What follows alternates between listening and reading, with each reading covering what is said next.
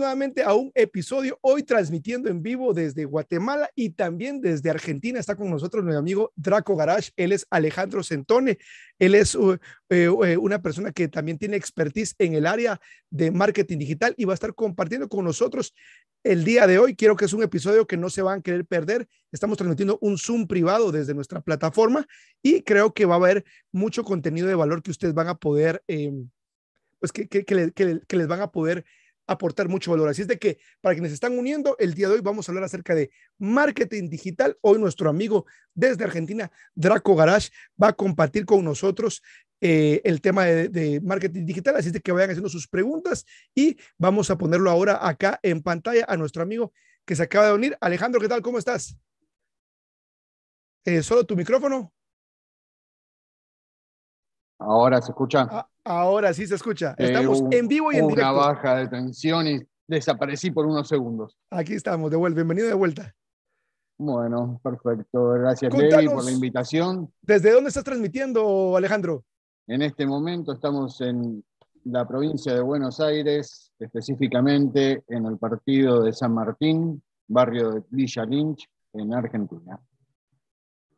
Buenísimo, buenísimo. Pues contanos, eh, mi querido Alejandro, de qué vamos a hablar hoy eh, para que la gente pues, que se, está uniendo ya sea en YouTube en directo o bien en nuestra plataforma de Zoom, eh, qué es lo que vamos a ver hoy y de, y, de, qué nos vas a hablar hoy. Creo que tenemos un tema súper importante que muchos retailers muchas veces ni lo volteamos a ver, pero es vital para nuestros emprendimientos. Sí, claro que sí. vamos a tocar unos temitas, como dice acá nuestro amigo Levi, bastante importantes, a los que no les salemos dar mucha borilla y nos ayudarán mucho a mejorar y hacer crecer nuestros negocios. Eh, uno de ellos es hablar un poquito muy por arriba, pero dar unos, unos conceptos de branding para eh, que nos ayuden a posicionar y a crear nuestra imagen e identidad de marca y después vamos a hablar de algunas cositas referidas a lo que es marketing digital, algunas estrategias eh, bastante sencillas como para poder hacer que nuestras, eh, nuestros servicios sean más vistos eh, gracias a este mundo digital que tenemos hoy, que hace unos cuantos años no lo teníamos. Eh, ¿Por qué crees que es importante que, como emprendedores o en la parte del detailing eh, también le pongamos énfasis a este tema de, del marketing digital? Porque, y no nos obsesionemos únicamente con qué pulimento corta más rápido los rayones. Mira, si querés que la gente te conozca fuera de lo que es el boca a boca o alguna referencia o que justo hayan pasado por la puerta de tu local y lo hayan visto, eh, tenés que hacer publicidad. Eh, y la publicidad no es solamente pagándola. Eh, entonces hay muchas formas dentro de lo que es el marketing digital de hacerte conocer a un gran mercado que antes era así de chiquitito y hoy gracias a, esta maravilla del Internet eh, se amplió exponencialmente a millones de personas. Entonces es muy bueno y muy recomendable que podamos utilizar estas técnicas, que ya te digo, son sencillas, no hace falta ser un genio para poder aplicarlas, eh, y te vas a dar cuenta que te van a dar resultados. Ok. Buenísimo, buenísimo. Pues entonces entremos porque tenemos bastante contenido hoy y yo quiero animar a la gente que está eh, conectada desde YouTube, que es que puedan hacer sus preguntas. El día de hoy vamos a hablar acerca de marketing digital. Este es un Zoom, digamos, este es una de los talleres que damos en el curso de detailing. Y pues hoy creo que nuestro amigo Draco trae un mensaje importante que creo que va a ser de valor y vamos a abrirlo para toda la comunidad para que se puedan conectar. Así es que vamos a iniciar. Si bien te parece, mi amigo, yo voy a compartir eh, la pantalla y ya tú me vas diciendo qué diapositiva necesitas que yo cambie. ¿Te parece? Dale, bárbaro. Muy bien, entonces vamos a, compartir pantalla y ustedes me confirman si se puede ver. Déjenme un segundo. Vamos a ver acá. Voy a compartir mi pantalla y creería yo que ya estoy compartiendo pantalla. Sí, perfecto. Se ve bárbaro. Ok. Muy bien. Pues tú me dices ahí, Draco, el tiempo es tuyo y ahí vamos. Dale, dale nomás a, a directamente a la tercera, porque la otra es que sí es. O sea, antes de empezar debemos tener en cuenta lo siguiente. Eh, todos tenemos que tener en cuenta que eh, nuestra marca es eh, nuestro bien más preciado.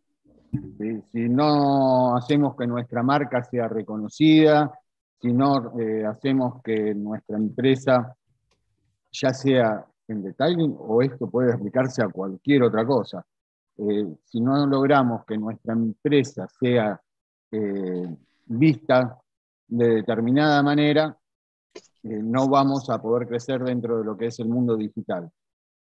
Y lamentablemente hoy, si no estás dentro del mundo digital, no existís. Entonces, tenés que tener en cuenta que tu marca es eh, como tu ADN. Y todos los humanos tenemos un ADN único y repetible.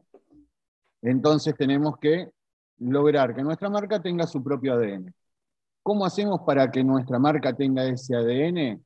Tenemos que pensar en tres eh, factores fundamentales, que son la misión, la visión y los valores de la empresa.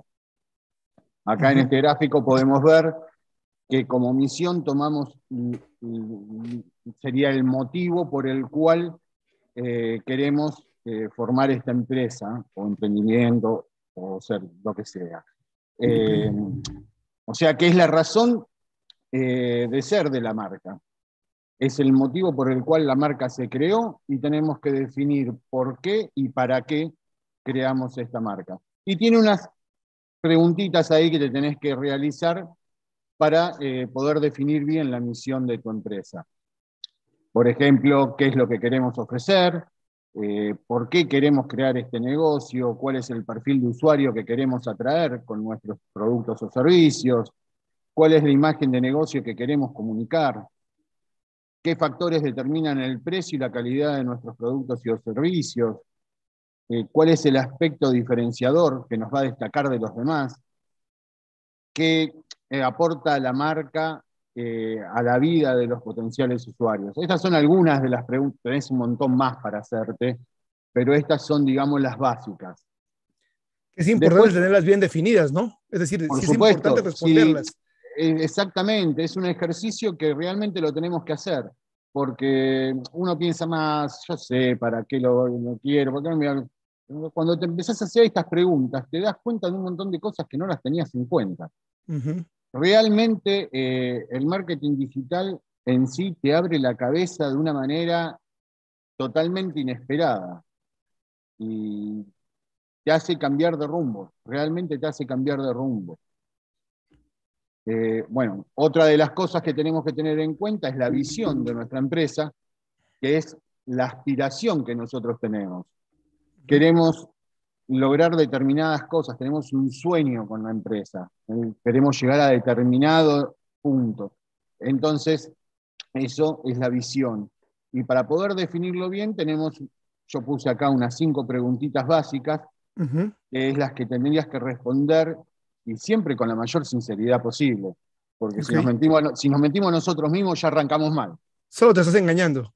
Exactamente. Después vas a decir, eh, pero esto no funciona. Y sí, pero si vos la verdad hiciste las cosas de la manera que no las tenías que hacer y te engañaste a vos mismo, no podés pretender que esto sea una poción mágica que la sumergimos en un vasito de agua, lo mezclamos, lo tomamos y ya está.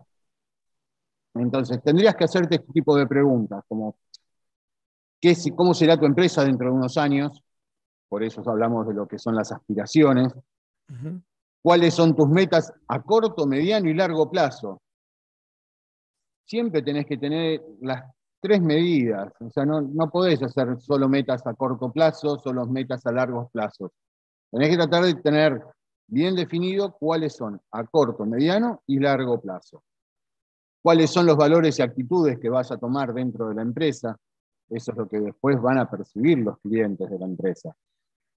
Eh, ¿Qué quieres que opinen en un futuro esas personas? Entonces, tenés que tenerlo bien claro, ese tema de, cuáles van a ser tus valores y actitudes.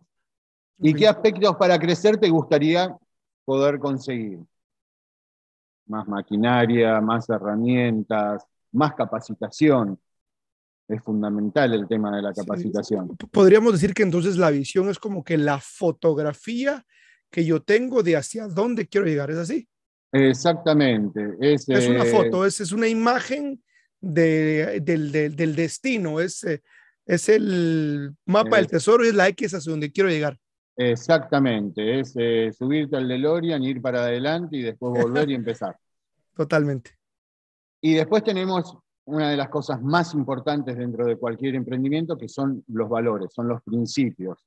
Así como en nuestra vida, nuestros principios son fundamentales para nuestro crecimiento como personas dentro de una sociedad, para cualquier tipo de emprendimiento es exactamente lo mismo. Vamos a definir con ellos la personalidad, el propósito, la proposición que vamos a hacer hacia los clientes y qué nos va a distinguir ante las demás empresas. Entonces, eh, tenemos que hacernos preguntas como, por ejemplo, cuál es la propuesta de valor de nuestro negocio, que es fundamental. Si no sabemos darle un valor a nuestro producto, no podemos pretender que la gente quiera adquirirlo. Eh, cuáles son los valores corporativos que nos distinguen de otras marcas. Eh, por ejemplo, no sé si nosotros eh, somos ecológicos en determinados aspectos y otras empresas no, eso va a ser algo que nos diferencie de los demás. ¿Cuáles son los límites que no estamos dispuestos a cruzar? Eso es fundamental, porque si nosotros eh, acá en Argentina hablamos de eh, transar, cuando cruzamos determinados límites éticos, por ejemplo. Entonces, eh, nosotros tenemos que tener bien en claro qué vamos a hacer y qué estamos dispuestos a hacer y qué no estamos dispuestos a hacer para llegar a, nuestros, a nuestras metas. Y después si estamos dispuestos a ser consistentes y consecuentes con esto. No sirve de nada hacer el ejercicio durante dos meses y después eh, dejar todo en la nada y no seguirle estando encima, porque esto es algo que necesita constancia. Seguro. Así que bueno, podemos pasar a la otra diapositiva. Claro que sí. Después tenemos que tener bien en claro que eh, hay dos aspectos fundamentales en la marca. Una es la identidad y la otra es la imagen de marca, que no es lo mismo. La identidad de marca, como, está, como muestra ahí el gráfico, es una conjunción de varias cosas. Tenemos una identidad visual, en la cual eh, tenemos, podemos incorporar el logotipo de la empresa, la tipografía, los colores que usamos, alguna imagen que utilicemos frecuentemente.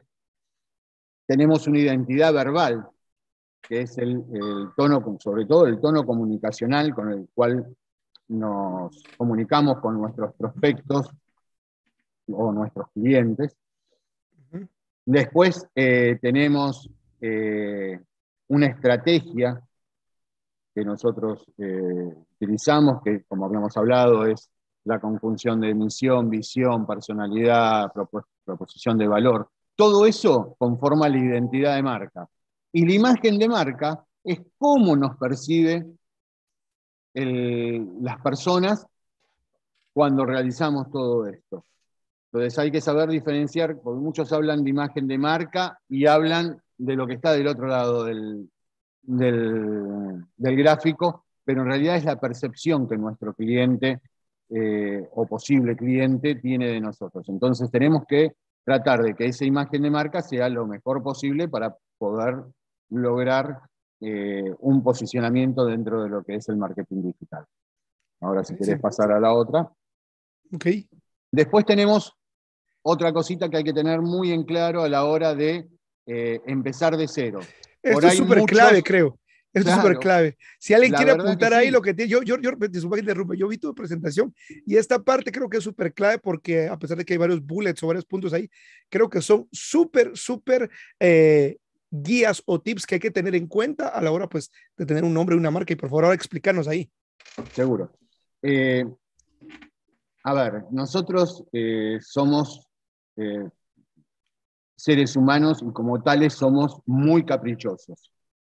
Entonces, cuando se nos mete algo en la cabeza, no lo queremos largar. Y una de las cosas que eh, siempre, o mejor dicho, siempre no, sino por lo general eh, realizamos mal es eh, cómo definir nuestro nombre como marca. Eh, hay muchos que lo hacen por, eh, por el hecho de que les gusta el nombre, porque sí, les gustó la palabra o, el juego de palabras que tienen el, nombre y les gusta así, otros lo hacen por un hecho sentimental, no sé, hay muchos que ponen el nombre de los padres, el nombre de los hijos, en lo, que es la marca, y no se dan cuenta que muchas veces eso puede ser un error grave. Eh, yo, por ejemplo, mi nombre, Draco Garage, sale porque yo fui muchísimos años hasta que me casé eh, DJ. Y mi nombre como DJ era Draco DJ. Ah, Entonces, eh, digamos que... Seguía con la marca. Eh, seguir con la marca, porque mucha gente me conoce por el sobrenombre Draco, bueno. Claro. Utilicé el Draco dentro de lo que es la marca.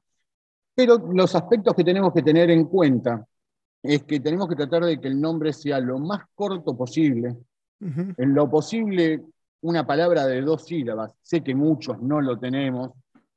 Eh, ¿Cómo? sería una palabra tan corta a veces es medio, medio complicado, sobre todo cuando tenés que eh, hacer que tu nombre refleje un poco la temática del negocio. Entonces, hay veces que con una palabrita es eh, medio difícil, sobre todo en lo que es nuestro rubro, que es el detailing. De repente un restaurante, cosas así, es más fácil. Eh, después tenemos que tener en cuenta que tiene que ser justamente relevante, hablar, al hablar de, qué es lo que vamos a hacer, qué es lo que ofrecemos, que la gente reconozca con solo leer el nombre, ah, esto es un eh, taller de detallado, por ejemplo. Después, tenemos que tratar, no solamente tenemos que tratar, tendríamos que obviar por completo utilizar eh, caracteres especiales, eh, como el arroba, el simbolito de hashtag, el de porcentaje, el arroba por ahí dentro de lo que es una empresa de, no sé, diseño web eh, o marketing digital, por ahí podés incluirlo, pero en realidad tenés que tratar de obviar ese tipo de caracteres. Después tiene que ser fácil de pronunciar. Tenemos que evitar la cacofonía. Hay veces que ponemos nombres que son, no sé, el perro de San Roque no tiene rabo. es algo que suena mal. No podemos hacer que nuestro nombre ya desagrade al oído de la gente. Después tiene que ser SEO compatible. ¿Qué es ser SEO compatible? Que nosotros cuando lo googleemos ese nombre sea fácil de identificar para un algoritmo como el de Google. Tiene que tratar de no tener eh, palabras que puedan ser insultantes y ese tipo de cosas. O podría ser que también sean muy genéricas, ¿no? O sea. exactamente. Sí, pero pusiste detailing, no sé, detailing X y una X. Detailing X, ¿no? Y puede ser que el X es muy, muy genérico y la palabra detailing no te lleva a ningún lado, ¿no? Pero si pones Draco Garage, es como muy icónico, muy único de la, marca, ¿no? Exactamente, tenemos que siempre tratar de ser lo más únicos posibles. Después tenemos que tratar de evitar las modas. Acá en Argentina hace muchísimos años, por ejemplo, se habían puesto de moda las canchas de pádel o, los rapipollo. Y todo el mundo que hacía iba y abría una cancha de pádel o un rapipollo. Eso duró dos años. A los dos años quedaron 10 nada más de los miles. Claro. En lo que es el nombre de una marca es exactamente lo mismo. Si vamos a utilizar eh, nombres de moda, acá por ejemplo en Argentina, muchos talleres se pusieron toretos. ¿Ah, sí? O sea, toreto, apóstrofe S. Sí, sí, sí. La moda de Rápido y Furioso. Y ves 450 millones de talleres de lo que sea, toretos súper genérico. Exactamente, entonces eh, no, realmente no, o exclusive. Tenés exclusive de todo, hasta de páginas de chicas tenés que se llaman exclusive. Así que imagínate lo que puede llegar a saltar en una búsqueda por exclusive. Seguro. Eh, después tenés que tratar, no siempre va a pasar, eh, de que se pueda transformar en un verbo, por ejemplo, como Google, que se puede transformar en googlear. en lo nuestro es un poco difícil, con los nombres que tenemos, poderlo transformar en un verbo, pero sería lo ideal. Lo mismo después tenés que tener en cuenta, cuando pensás un nombre, antes que nada tenés que ir a buscar si ese nombre está disponible, ya sea para redes sociales claro. o para un dominio web. Claro. Porque ¿qué pasa si vos haces el camino inverso y te preparás gigantografías, tarjetas, folletos, y después cuando vas a agarrar y querer crear tu dominio web o tu usuario de, redes sociales, no podés. la verdad, algo engorroso, un gastadero de plata, eh, y después encima la bronca, y con esa bronca tener que pensar otro nombre. Cuando ya hiciste todo el trabajo. Exactamente, exactamente. Y después tenés que tratar de que no esté registrado eh, como marca, por lo menos en tu país. Eh, porque siempre están los buitres que cuando ven que le caíste con una marca igual, te van y te inician acciones judiciales. Es más, hay mucha gente que registra marcas sin tener el negocio en sí, solamente esperando que alguien, exacto, para después sacar una moneda de eso. Okay. Así que esto es muy fundamental tener en cuenta. Sé que muchos de nosotros ya tenemos nuestros nombres eh, y ya cambiarlo sería muy engorroso o empezar a hacer este trabajito ahora que ya estamos de determinada forma posicionados, no sirve de mucho, pero para aquellos que quieran iniciarse, es algo un punto de partida. claro, tienen que, tienen que pensarlo muy bien, tienen que no sirve de nada eh, que te guste a vos, que le guste a tu familia o a tus amigos. Tenés que hacer un estudio un poquito más amplio. Eh, de repente un nombre que por ahí no te gusta es 10 veces eh, más efectivo que el nombre que vos querías poner. Entonces tenés que abrir un poquito la mente y pensarlo. Seguro. Pasamos a la otra. Acá tenemos, por ejemplo, el tema de los de lo que es eh, no haber hecho el trabajo como se debe a la hora de pensar un nombre. Arriba tenemos un caso, un caso ideal, por ejemplo. Exacto, esto es un, yo hace un tiempito atrás también me dedicaba un poco a lo que era armar eh, páginas web, entonces ah, tomé los datos de, una que, que, pude hacer. Eh, acá tenemos el caso Alma Sushi, la encontrás como Alma Sushi en todos lados. En la web, en Facebook, en Instagram, en Twitter, en TikTok, en donde se te ocurra, va a ser siempre el mismo nombre. Alma Sushi. Y abajo tenemos el caso no recomendado, que era lo que yo te decía que te podía pasar, de que no tengas eh, los, nombres habilitados para poder eh, eh, utilizarlos. claro, utilizarlos en todas tus redes. Entonces, ¿qué terminas haciendo? Tu página web, por decir almasushi.com, tu Facebook, Almasushi Caseros, porque también había otro Almasushi metido en el otro. Después en Instagram, Almasushi, ok. En Twitter, alma-medio sushi. Entonces, para el usuario, si ya hay veces que. No hay constancia como para buscarte.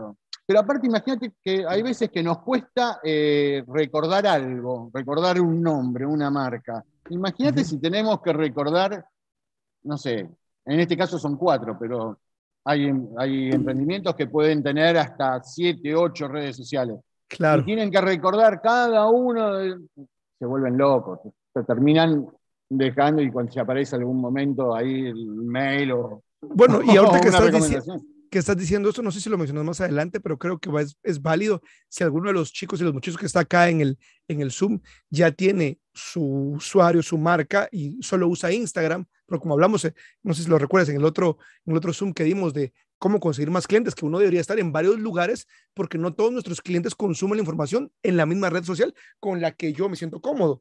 Es, si no estás generando contenido por X o Y razón para Instagram o YouTube, igual reserva el nombre de tu marca porque puede ser que alguien te lo madrugue, para que aunque no, aunque los tengas apartados y aunque no generes contenido en todas las demás, los tengas en tu poder. Y aparte, ¿quién te dice que el día de mañana eh, empieces a utilizarla? Totalmente. Eh, yo hasta hace un tiempito atrás tenía solamente eh, Facebook e Instagram.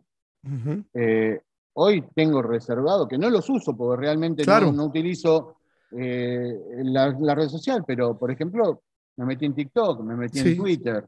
Pero ya los tienes reservados. Los, claro, entonces el día de mañana que se me ocurre que tenga la suerte de que esto empiece a crecer y pueda tener empleados para yo poder dedicarme un poquito más a lo que es la parte administrativa y la parte de eh, comunicación y no tanto estar arriba del auto con la pulidora, eh, te dice que no quiera empezar a utilizar el TikTok o empezar a utilizar el Twitter. Y ya está, me evité el problema. Es mucho más fácil. Claro, claro, claro. Así que bueno. Y después otra cosa que tenemos que tener muy, pero muy, muy, muy en cuenta es cómo vamos a segmentar a nuestros eh, prospectos, nuestra audiencia dentro de todo lo que es el, Internet. Eh, primero y principal tenemos que tener definido a quién vamos a dirigir nuestro mensaje. Y dentro de, ese, eh, de esa definición de a quién le vamos a transmitir nuestro mensaje, tenemos que tratar de segmentarlo. No es lo mismo tener una bolsa de 200 kilos para transportar 200 metros que tener varias bolsas de 10 kilos y de última hacer más viajes, pero no llevar todo junto, lo vamos a llevar de otra forma. En esto es exactamente lo mismo. Si nosotros podemos segmentar nuestra audiencia, eh, generar eh, varias, digamos, bases de datos donde tengamos diferentes particularidades en cada una, eh, vamos a poder comunicar mejor nuestros servicios y nuestra, nuestra misión y visión hacia los clientes. Y la forma de segmentar, principalmente, es primero hacerlo demográficamente.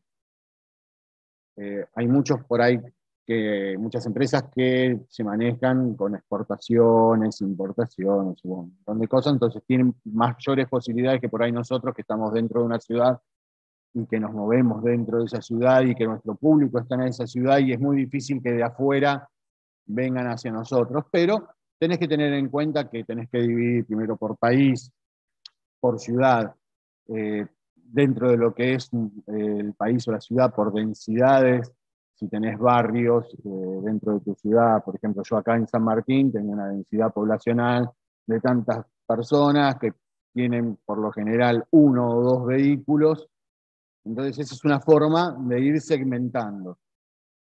Después, bueno, obviamente, en el tema del idioma, si, por ejemplo, como es mi caso, que como yo le digo, mi inglés es un inglés quichua, o yo cuento one, two, tres, no, soy cero a las con el inglés. Entonces, eh, ¿de qué me sirve segmentar a personas, tener personas dentro de lo que es mi mensaje de, Estados Unidos o de habla inglesa, si no me voy a poder comunicar con ellos correctamente, ni ellos se van a poder comunicar conmigo. Entonces tenés que tener en cuenta el idioma, tenés que tener en cuenta clima, sea, no para todas las actividades, pero el clima es importante porque hace que una persona pueda llegar o no llegar a un lado, por ejemplo. Eh, después tenés que tener una segmentación demográfica. En esa segmentación tenés en cuenta lo que es la edad, el género, los ingresos, la educación que tiene eh, cada una de esas personas, su estatus social, sus aspiraciones, su, eh, mejor dicho, su, su círculo familiar, qué ocupación tiene, en qué etapa de su vida está. No es lo mismo una persona de 40 años casada con dos hijos que una persona de 40 años recientemente divorciada. Entonces, ese tipo de cosas las tenés que tener en cuenta de acuerdo siempre a tus productos y servicios. No siempre para todos los servicios o productos va a ser el mismo tipo de segmentación. Después tenés que ir a lo que es lo psicográfico de, esa segmentación. No tenés que tener en cuenta el estilo de vida que tiene esa persona, qué actividad, qué intereses tiene, qué opiniones tiene, cuáles son sus preocupaciones, qué personalidad tiene, cuáles son sus valores y actitudes, porque así como nosotros percibimos mejor dicho, ellos nos perciben a nosotros por nuestros valores y actitudes, nosotros vamos a eh, tratar de tener siempre como clientes determinados valores y actitudes. Después, otra forma de segmentar es mediante eh, la segmentación por comportamiento. ¿Cuáles son, por ejemplo, cuáles son los beneficios que ellos buscan dentro de lo que son los servicios que nosotros ofrecemos? ¿Cuáles son sus métodos de compra? Eh, el uso, qué intenciones tienen con los productos que compran, si compran por ocasión, si están en una etapa de comprador o si lo están haciendo por un estatus, si lo están haciendo eh, porque realmente lo necesitan o porque quieren aparentar que lo tienen. Y la gráfica siguiente muestra muy claro eh, que justamente nosotros tenemos para segmentar, tener en cuenta lo fundamental del marketing. ¿Para qué realizamos nosotros un emprendimiento? Más allá de que queremos generar dinero y vivir de esto. Nosotros como detalladores ofrecemos un servicio y el servicio busca satisfacer las necesidades de los usuarios, o en este caso los nuestros clientes. Entonces, tenemos que saber que los usuarios tienen diferentes tipos de necesidades. Tienen necesidades básicas, necesidades de seguridad y protección, necesidades sociales, necesidades de estima y necesidades de autorrealización. Entonces, si nosotros logramos que nuestros servicios puedan satisfacer algunas de estas necesidades, si no todas, vamos a ofrecer un servicio de calidad para ellos. Y por consiguiente, es muy probable que puedan llegar a ser nuestros clientes. Ahora, esto era, digamos, una introducción a lo que es el branding, que es cómo crear nuestra marca y cómo eh, podemos, eh, con ciertas preguntitas, que yo les digo a veces preguntontas, pero que son muy, muy esenciales, eh, podemos lograr que nuestra marca realmente se, se posicione mejor. Porque hay que tener algo en cuenta. ¿Vos sabés cuál es la segunda palabra más buscada? Mejor dicho, no más buscada, sino más conocida en el mundo después de la palabra OK. Coca-Cola. Exactamente. Exactamente. estos tipos tapizaron ya todo el planeta. ¿Y cómo lo hicieron? Uh, bueno, han hecho campañas que han durado años para literalmente posicionar su... La, es, una, es una marca de bebida de agua azucarada, ¿no? Pero, pero representa mucho más, es decir, es libertad. Exactamente, pero, pero, pero cómo, o sea, los tipos son unos genios, realmente son unos genios, porque eh, los tipos hicieron eh, que el 70% del valor de la marca, mejor dicho, que el valor de la empresa sea su marca, sí. no lo que venden. Es lo que representa el nombre. Exactamente. Y esto lo hicieron estando en historia, ¿cómo? Vos fíjate que los tipos, desde que sus, desde sus inicios, que no iniciaron como una bebida, sino que iniciaron como un medicamento, siempre estuvieron en, tuvieron historias relevantes, desde, no sé, justamente desde su inicio como, como medicamento hasta eh, el famoso mito de la fórmula. Siempre está atrás de una gran historia. Siempre eh, hicieron que su, eh, que su, marca estuviera relacionada con las emociones. Es, vos decís Coca-Cola y es felicidad y unión familiar.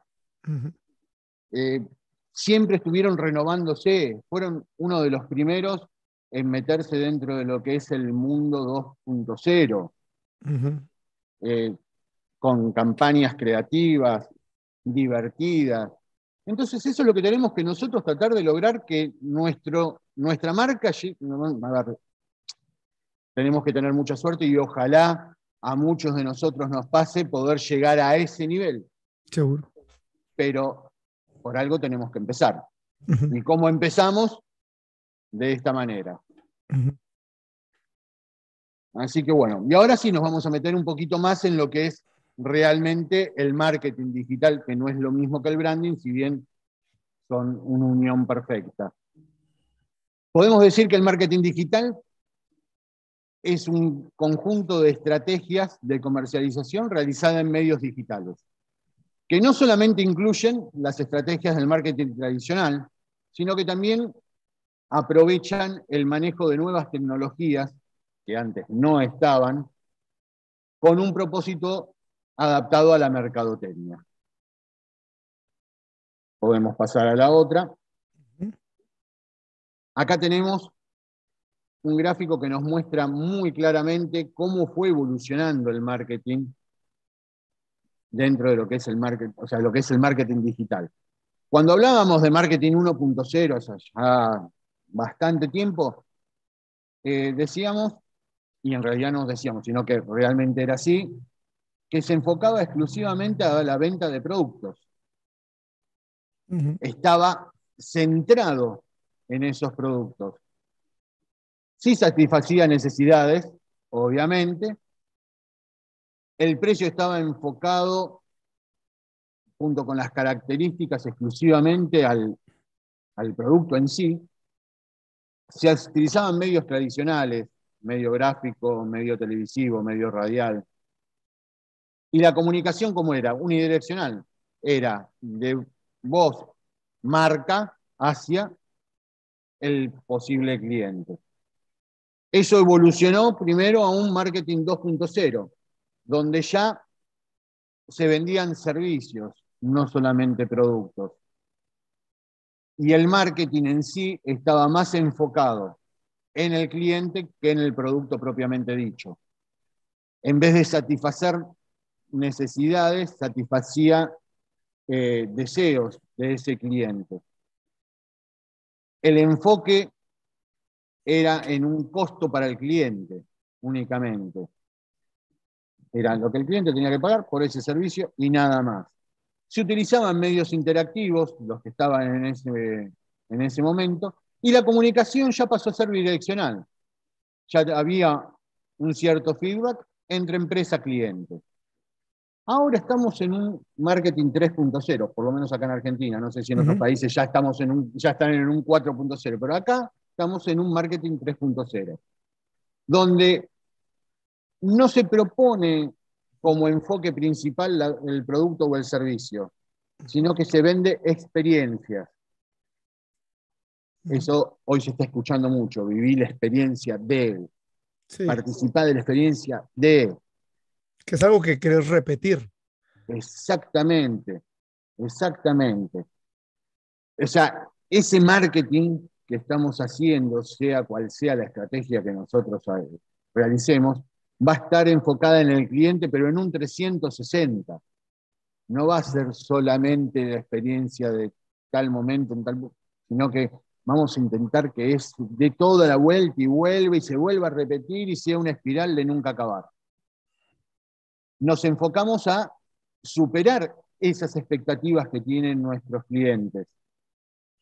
Ya no, no solamente en satisfacer sus deseos o satisfacer sus necesidades. Queremos que sea algo excepcional para ellos. Vamos a eh, enfocar también los beneficios que tienen nuestros productos o servicios a todo tipo de público, al máximo posible que podamos llegar, siempre y cuando sea público que esté apto para los servicios o productos que nosotros vamos a ofrecer. Los medios interactivos ya son en un, digamos, 95% totalmente digitales.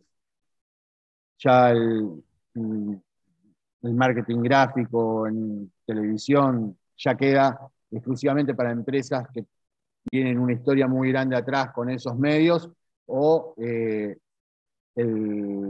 la suficiente solvencia económica para realizarlo, porque el minuto en televisión o en radio no es para nada barato. Y la comunicación va a ser multidireccional. O sea, ya va a ser una red eh, bastante amplia donde vas a tener clientes, proveedores, eh, otras marcas inclusive, todas relacionadas. O sea, es una red muy amplia que vamos a empezar a utilizar dentro de lo que es el marketing 3.0. ¿Querés pasar a la próxima? ¿Cuáles son las ventajas de poder agarrar y aplicar el marketing digital? Aparte del hecho de estar y, existir, porque si no estamos, no existimos, podemos decir que los contenidos y todos los contenidos que nosotros generemos, los anuncios, publicidades, van a estar siempre ahí, no se, van, no se disuelven, no desaparecen, y las vas a poder en muchos casos modificar ese contenido o modificar el enfoque al cual le das al mensaje que querés dar, las veces que quieras y sin, sin más que tener que entrar y hacer un cambio en el texto y nada más. Vas a tener eh, la posibilidad de ser un poco más ecológico, porque la publicidad digital no contamina, no va a haber folletos dando vueltas, no va a haber hojas, revistas, eh, es mucho más limpio todo en, lo que es digital.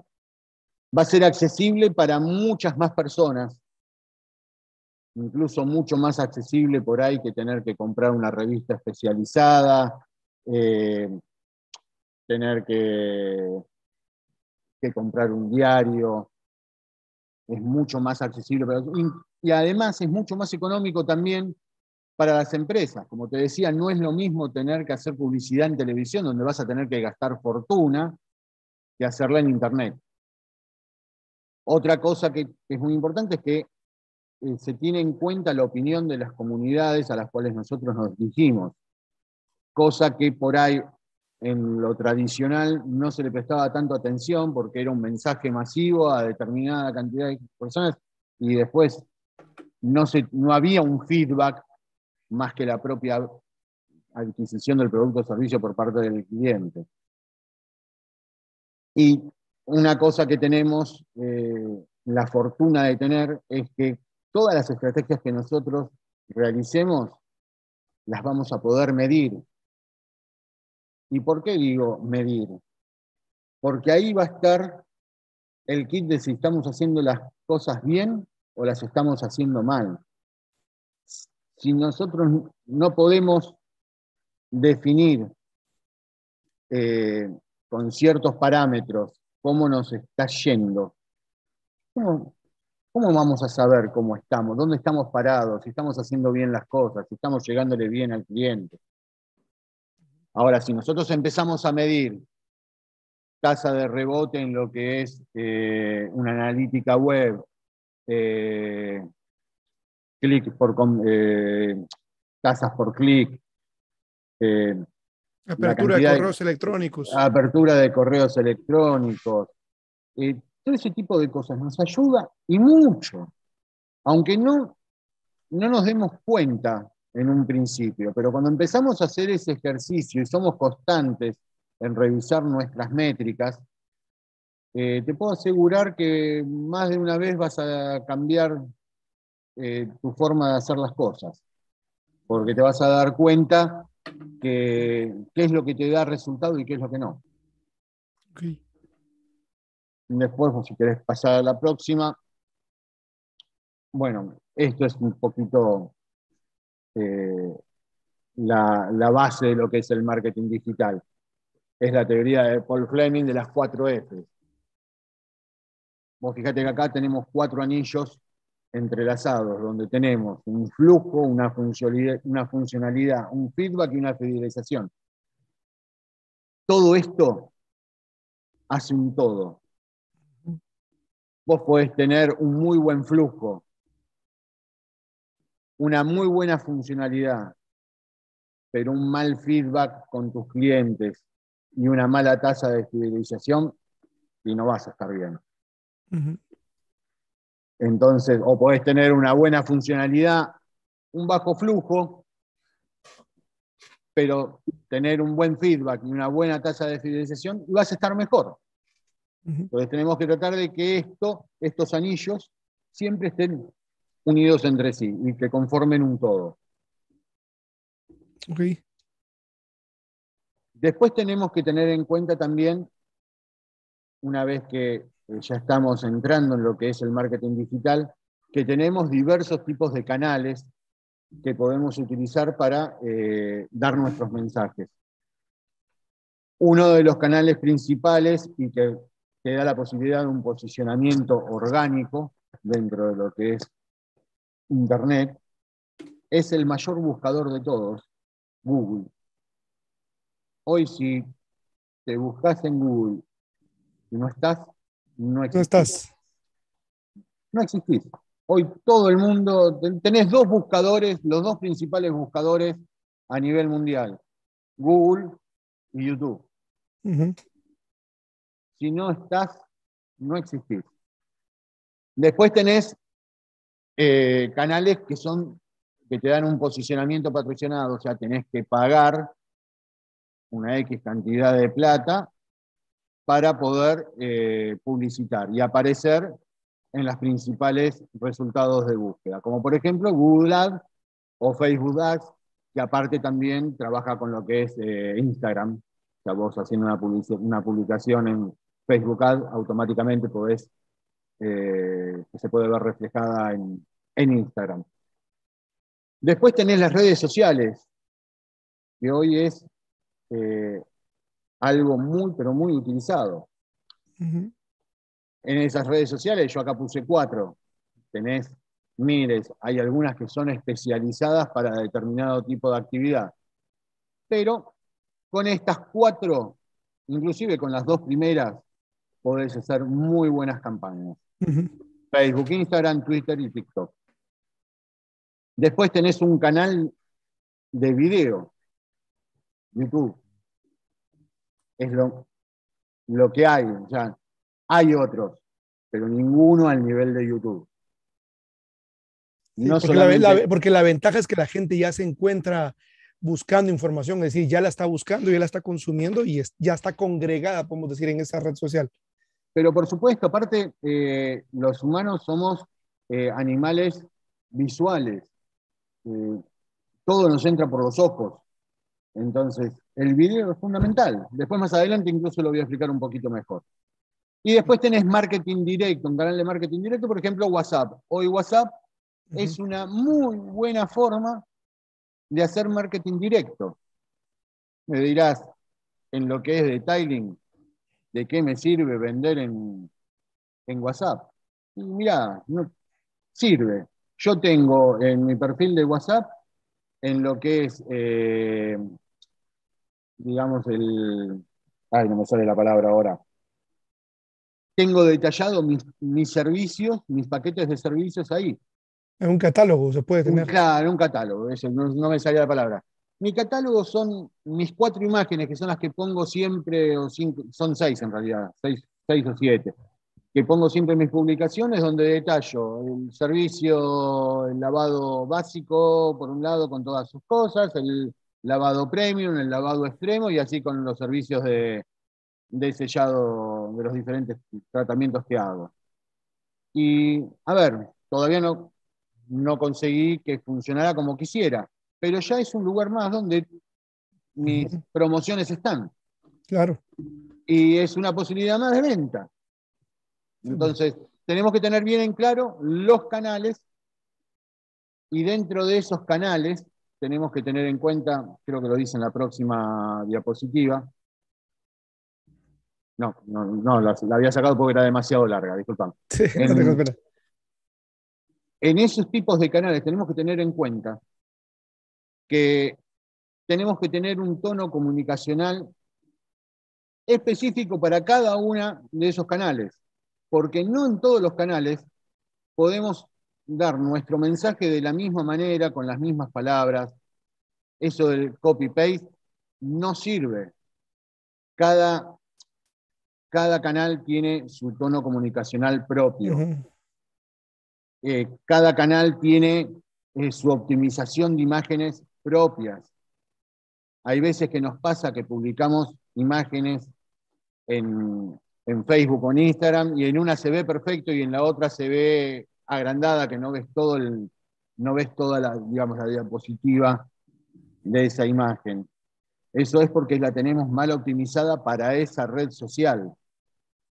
Entonces, es algo que tenemos que tener muy en cuenta. Yo al final de la presentación hay un esquemita con eh, las medidas eh, optimizadas para las gráficas dentro de cada red social. Ok, súper. Disculpen, sé que esto por ahí es medio aburrido a veces, pero es necesario que lo entendamos. Claro, claro. Bueno, una vez que ya tenemos definido todas esas cosas, tenemos definido eh, cuál es nuestra misión, cuáles son nuestros valores, cuáles son nuestros, nuestros buyer personas o arquetipos de clientes definidos, tenemos que empezar a hacer un plan de marketing. ¿Qué es lo que vamos a hacer? Entonces, acá tenemos un gráfico que es bien conciso.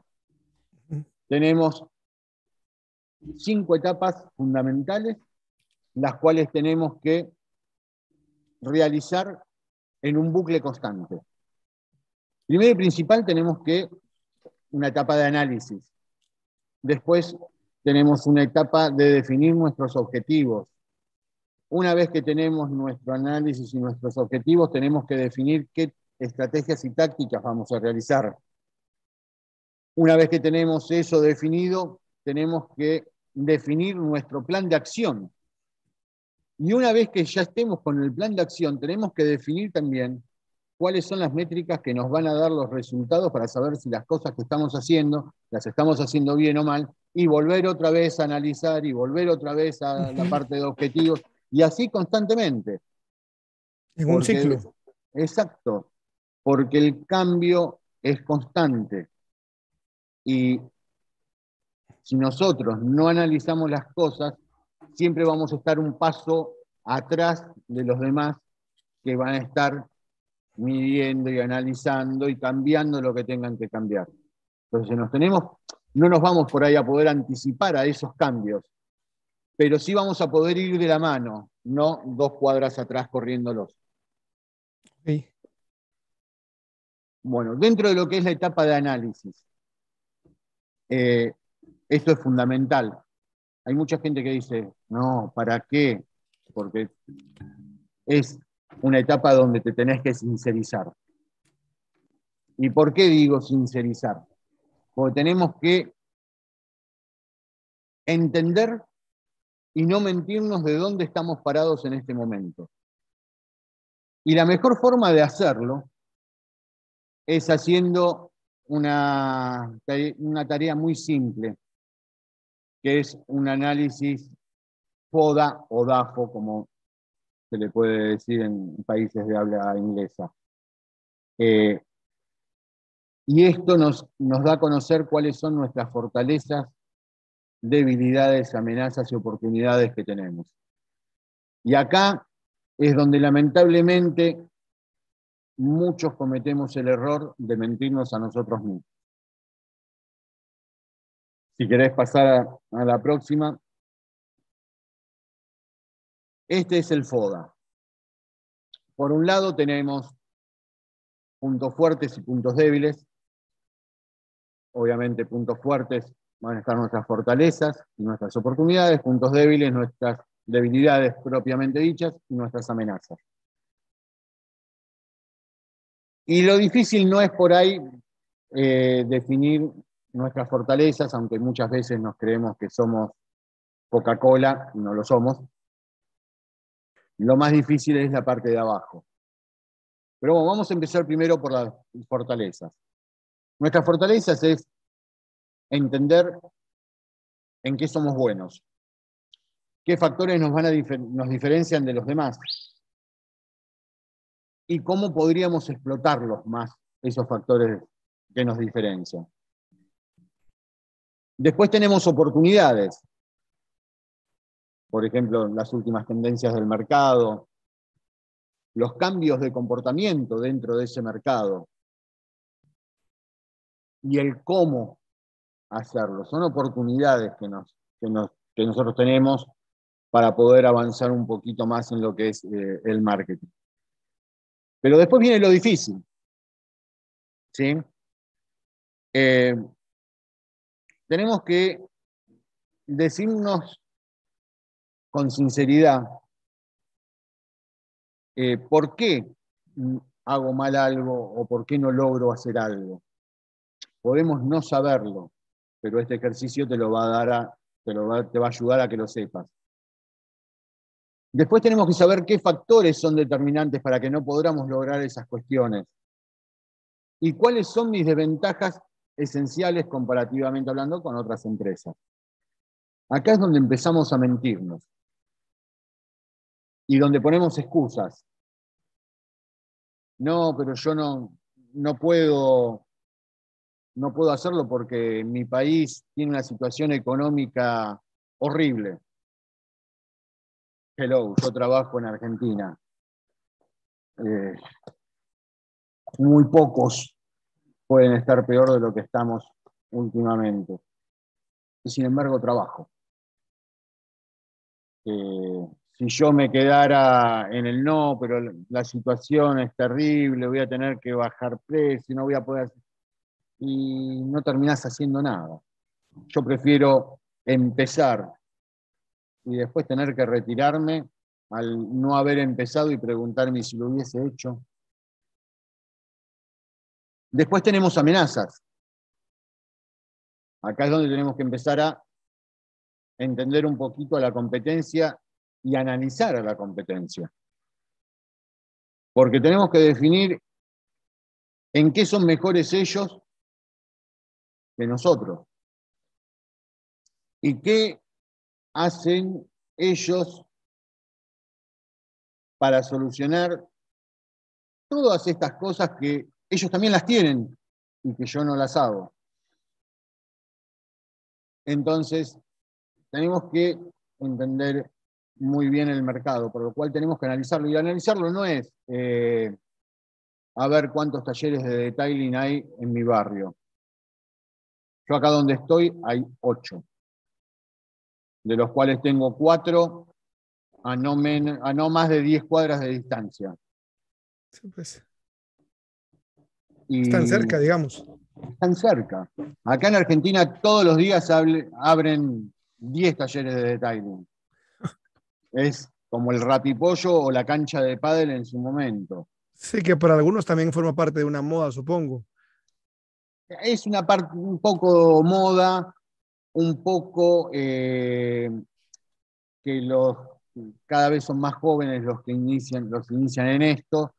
Y pero sí forma... debe ser, me imagino, la permanencia en el tiempo, también obviamente ese número debe caer drásticamente en, exactamente. vamos a decir, los primeros tres años. Exactamente. De esos 10, 20 que se abren por día en diferentes partes de la Argentina, en seis meses quedan dos.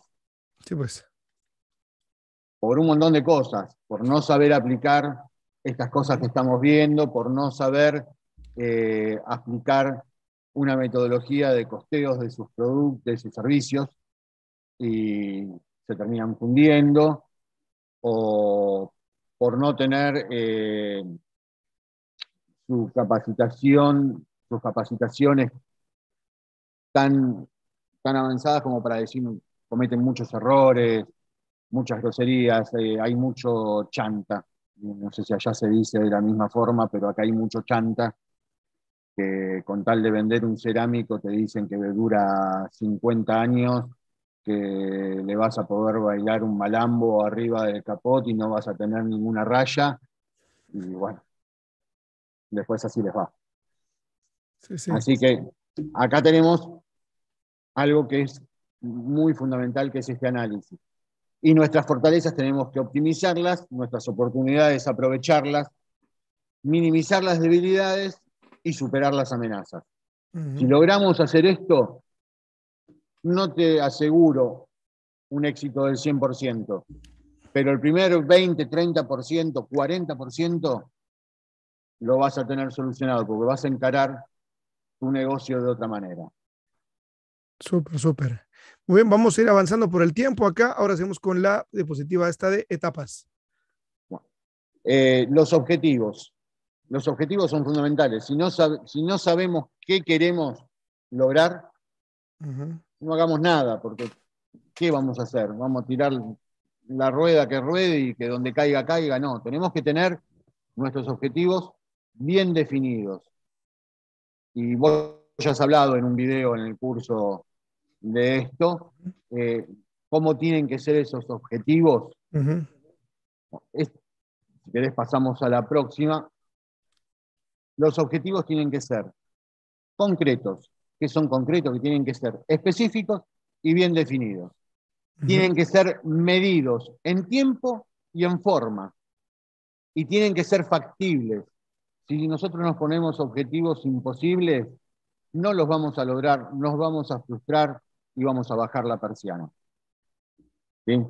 Por ejemplo, algunos de los objetivos que podemos tener en cuenta, tengan en cuenta que por ahí esta gráfica no está específicamente diseñada para lo que es detailing, pero dar a conocer nuestra marca en, los en nuestros canales predefinidos, obtener más seguidores, obtener más visitas a nuestra web, obtener registros de usuarios, fortalecer todo lo que es la parte de fidelización de los clientes, resaltar los valores asociados a nuestra marca, generar más ventas. Todos estos son objetivos que podemos tener en cuenta y muchos más y que son válidos. Y es bueno que sepas cuáles son para saber hacia dónde dirigir tus fuerzas dentro de lo que es una estrategia de marketing. Ok. Esto es justamente eso. Exacto. Los objetivos tienen que ser inteligentes. Tenemos que pensar. No, no nos pongamos las anteojeras como los caballos y sigamos la zanahoria. Los objetivos tienen que ser. Hay una metodología para definir los, los objetivos que se llama SMART. Vos ya lo has comentado en un video. Los objetivos tienen que ser específicos, o sea, ¿qué? Tienen que ser medibles, o sea, ¿cuánto? Tienen que ser alcanzables, ¿cómo? Tienen que ser realistas, ¿con qué? Y tienen que ser medibles en el tiempo, ¿cuándo? Esas son las preguntas que nos tenemos que hacer cuando tenemos que definir nuestros objetivos. Pasamos a la siguiente. Una vez que tenemos nuestros objetivos ya definidos, tenemos que definir cuáles son las estrategias y tácticas, que muchas veces la gente las confunde. Las estrategias que nosotros vamos a definir eh, van a determinar después cuáles van a ser las tácticas que vamos a seguir. Una estrategia, por ejemplo, es, eh, vamos a hacer eh, campañas en YouTube. Ahora, después nuestra táctica es cómo vamos a realizar esa estrategia, qué tipo de video vamos a hacer, cómo los vamos a hacer, a quién lo vamos a dirigir. Vamos a hacerlo para educar, vamos a hacerlo para vender. Esa es la táctica. Pero primero tenemos definida la estrategia que es hacer una campaña dentro de YouTube. Pasamos a la siguiente. Después lo más importante, definir nuestro plan de acción. Ya tenemos, las, tenemos nuestro análisis hecho, ya tenemos nuestros objetivos definidos, tenemos nuestras estrategias y tácticas. Bueno, ahora hay que empezar a mover la maquinaria. ¿Y cómo? Lo hacemos mediante un plan de acción, que lo podés hacer en tu cuadernito. No hace falta grandes cosas, ni que tengas a una empresa de marketing atrás que te resuelva las cosas, que ojalá en algún momento podamos hacerlo para no estar nosotros continuamente rompiéndonos los cuernos, como decimos acá, y haciendo 400 millones de cosas a la vez. Entonces, nosotros tenemos que, mediante ese plan de acción, determinar qué, cómo, cuándo, dónde, a quién y con quién vamos a realizar nuestras acciones tienen que tener todas las estrategias definidas dentro de ese plan de acción, todas las tácticas definidas dentro de ese plan de acción, no dejar nada afuera. Todo lo que nosotros analizamos, volcarlo acá. Y lo más importante es darle un tiempo. Eh, no podés pretender mediante un plan de acción que hoy martes lo inicio y el martes de la semana que viene tengo que tener 100 eh, conversiones realizadas. No. ya te digo que tenés un 99,9% de posibilidad de que eso no suceda. Entonces tenés que darle un tiempo determinado. Lo ideal es mínimo un año. Hay veces que podés definirlo para seis meses, sobre todo en países como Argentina, donde todos los días te cambian eh, las formas de juego o las, reglas, o las reglas de juego, mejor dicho. Entonces, eh, por ahí hacer un plan de acción a más tiempo, sobre todo cuando iniciás, es un poco complicado. Entonces, por lo menos mínimo seis meses, lo ideal un año o más. Ok.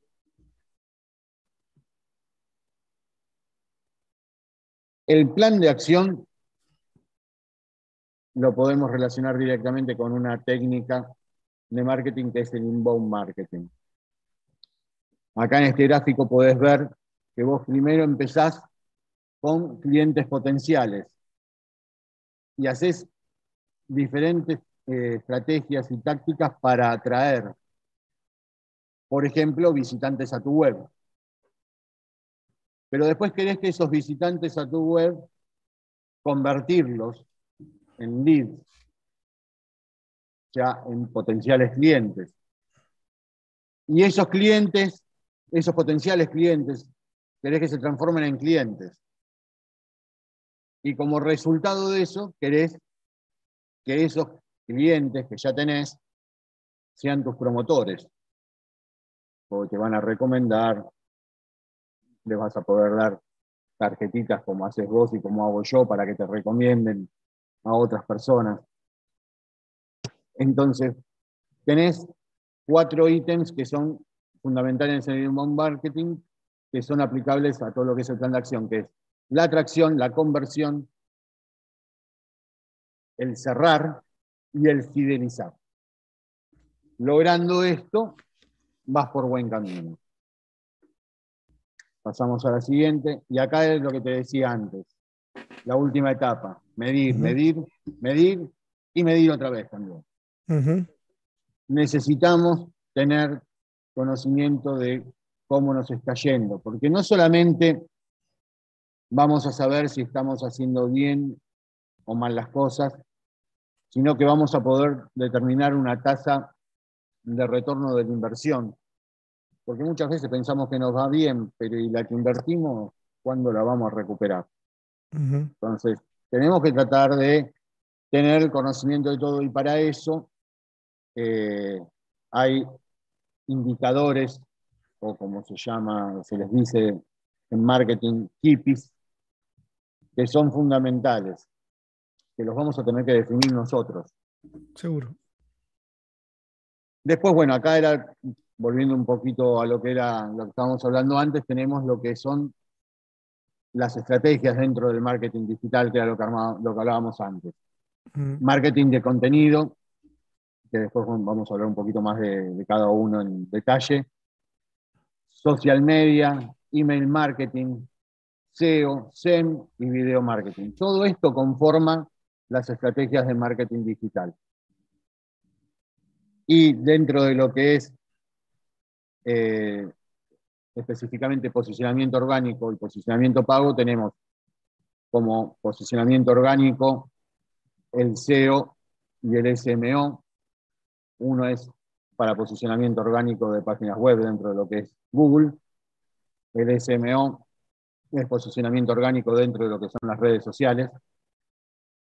El SEM, que es la publicidad paga en web. Y el SMM, la publicidad paga dentro de lo que son las redes sociales. Ok. Este es el embudo. El embudo de venta. Se llama, le, dicen el embudo AIDA. O sea, nosotros tenemos que generar, como lo dice acá, en nuestros posibles clientes, una atención. Tenemos que despertar un interés, despertar un deseo y llevarlos a que realicen una, acción. Pasamos al siguiente. Y acá específicamente lo que es el embudo de marketing digital. Acá volvemos a hablar de lo que es la atracción, que tenemos por objetivos dentro de lo que es la atracción, darnos a conocer, aumentar nuestra exposición y conocimiento de la marca.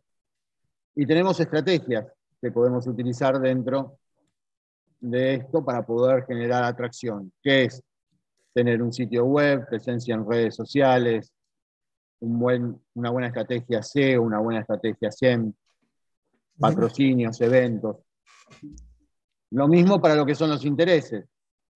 Nosotros tenemos que lograr generar ese interés, porque si no, si no, no nos van a, va a ser muy difícil que alguien sin interés quiera adquirir nuestros productos o servicios.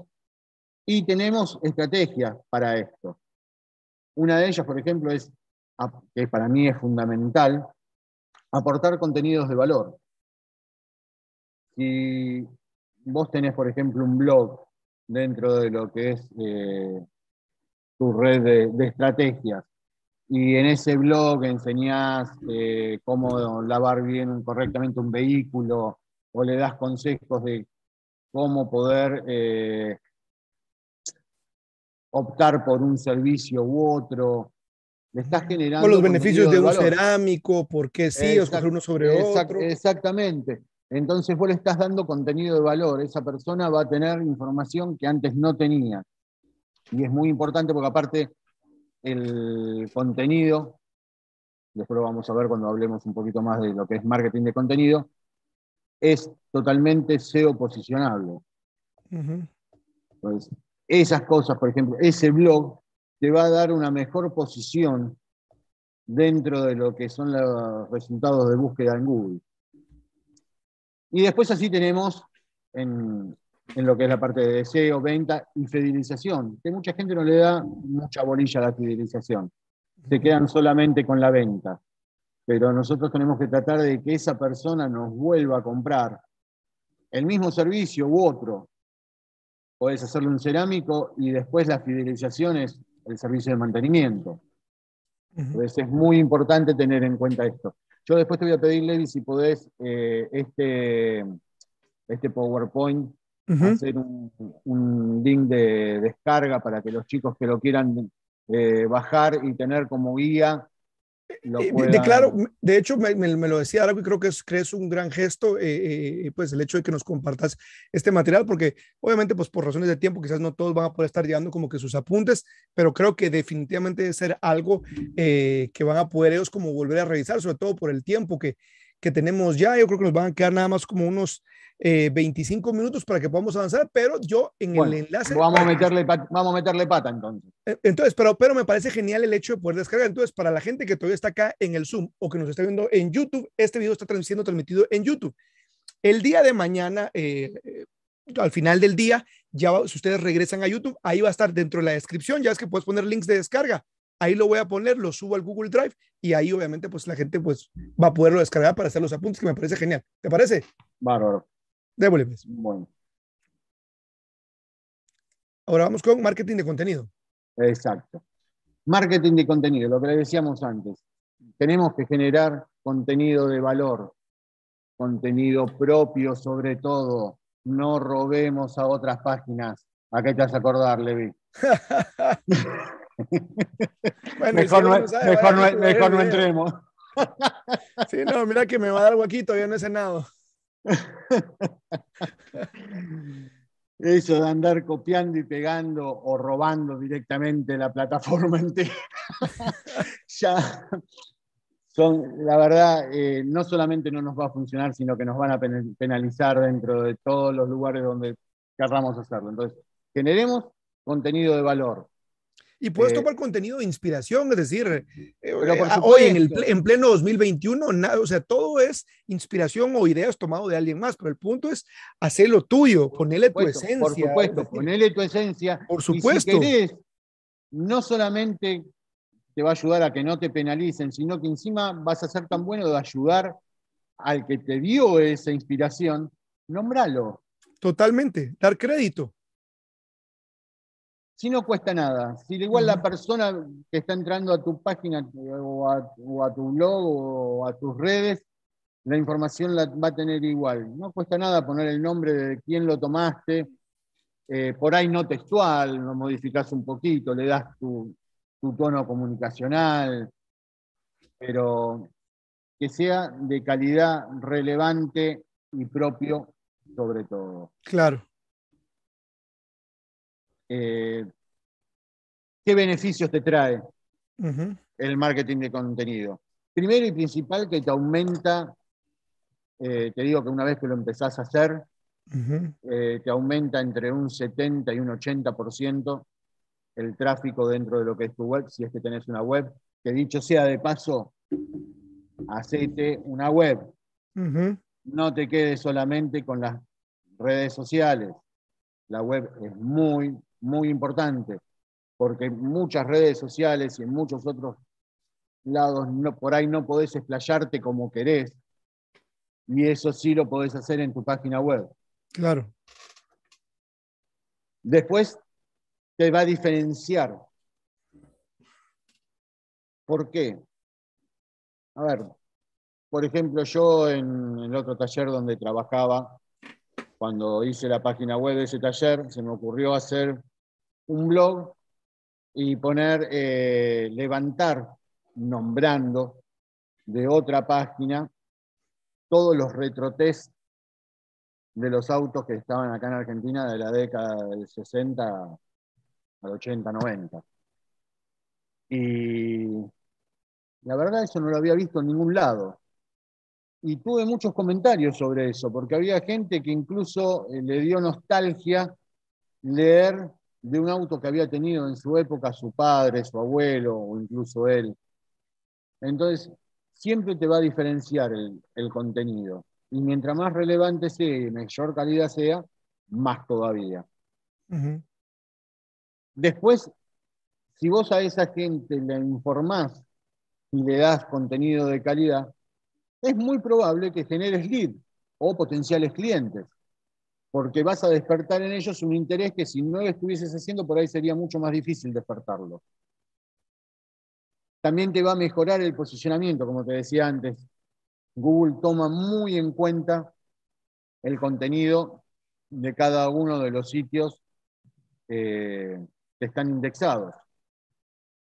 Por eso te digo que también, así como los posiciona, también penaliza ciertas actitudes o ciertos funcionamientos raros dentro de lo que son esos sitios web. Y aparte, va a fidelizar a tus clientes, porque no solamente van a recibir el producto o servicio que les vendiste, sino que aparte le vas a dar otras cosas que por ahí él no pensaba tenerlas, y va a hacer que esa persona cuando tenga que realizar, en nuestro caso, algo en su auto, en el primero que piense sean nosotros. Seguro. esos son los beneficios que te otorga el marketing de contenido. Ok. Para hacer marketing de contenido, tenés que hacer un plan de contenido. Muchas veces nosotros tenemos muy, pero muy poco tiempo para realizar. Me ha pasado en el grupo de Instagram donde estamos todos, que tenemos que hacer posteos. Muchas veces no llego yo trabajo solo en mi taller, hay veces que estoy hasta las 12, 1 de la mañana, de la madrugada, eh, trabajando y cuando llego a mi casa realmente llego fulminado y no tengo, no tengo forma porque yo el otro día me levanto a las 6 de la mañana porque tengo que preparar a mi hija para llevarla al colegio. Y, bueno, entonces claro. es muy La rutina, ¿no? La vida también. exactamente, exactamente. Pero bueno, tenemos que tratar, dentro de todo, de tener un plan de contenidos. Y en ese plan de contenidos tenemos que eh, tener en cuenta un tono comunicacional, una planificación, qué contenidos vamos a usar, qué herramientas vamos a utilizar para poder eh, poner esos contenidos online y sacarles el mayor provecho posible. Eh, qué interacción va a tener esos contenidos con, por ejemplo, nuestra website y otra vez, y esto lo voy a repetir una y otra vez, qué métricas vamos a utilizar para saber cómo están rindiendo esos contenidos. Okay. Y acá tenemos unas claves, unos tips para tener en cuenta al momento de realizar un plan de contenido. Primero y principal tenemos que saber cuál es nuestra audiencia y cuál es el tono comunicacional que vamos a utilizar. Vamos a tener que plantear objetivos concretos y medibles dentro de cada una de esas publicaciones. Por ejemplo, Instagram, tenés un simbolito donde vos entrás y te dice cuántas vistas tuvo esa publicación, cuántas personas interactuaron, cuántas personas fueron después a tu perfil. Eso es importantísimo. Tomarnos el tiempo dentro de lo posible de poder planificar para crear, contar con los recursos y, herramientas adecuados, mínimamente un smartphone. De hoy por hoy, desde un teléfono inteligente, realmente podemos hacer todo. No tendremos la mejor calidad en algunas cosas como videos, de edición, de gráficas y todo, pero vamos a poder hacerlo. Entonces, no nos pongamos como excusa, no, yo no me puedo comprar eh, una iMac eh, para poder eh, hacer, tener mejor prestaciones de, audio y video, no. Con la, no sé allá si se, se, estila, pero acá en Argentina a los chicos en los colegios les dan unas, unas tipo notebook con prestaciones muy bajas y esenciales, con eso, con eso podés trabajar. Sí realmente no hay excusa en lo y Como bien dices, o sea, desde un smartphone con sus posibilidades limitadas, pues ya lo puedes empezar a hacer desde ahí. Exactamente. Siempre aportar de valor, de valor a los contenidos, que esos contenidos sean atractivos y entretenidos. No te sirve de nada tener muy buen contenido de muy buena calidad, pero no sé, con un, con un tono comunicacional tipo de abogado, donde sean todos muy técnicos eh, y muy largo, y las personas se van a aburrir y no solo eh, se van a dejar de consumir tu contenido, sino que te van a generar una tasa de rebote. Eso es muy importante tenerlo en cuenta cuando tenemos una página web saber cuál es la tasa de rebote que tenemos, cuántas personas entran, están menos de determinada cantidad de tiempo y salen de la página. Eso quiere decir que tu página no les es atractiva o no era lo que estaban buscando. Informar, educar, despertar deseo, que ese contenido tenga siempre una llamada a la acción, utilizar hashtags para poder ordenar y darle mejor visibilidad a nuestros contenidos y bueno, definir una política de repostillaje, o sea, retuiteo y compartida de ese contenido con sus conocidos. Pasamos a la próxima. Social media. No hay mucho que decir. Es las estrategias que vos querés realizar dentro de lo que son las redes sociales. Después, vos definís cuáles, cuándo, cómo, pero son estrategias de marketing dentro de redes sociales.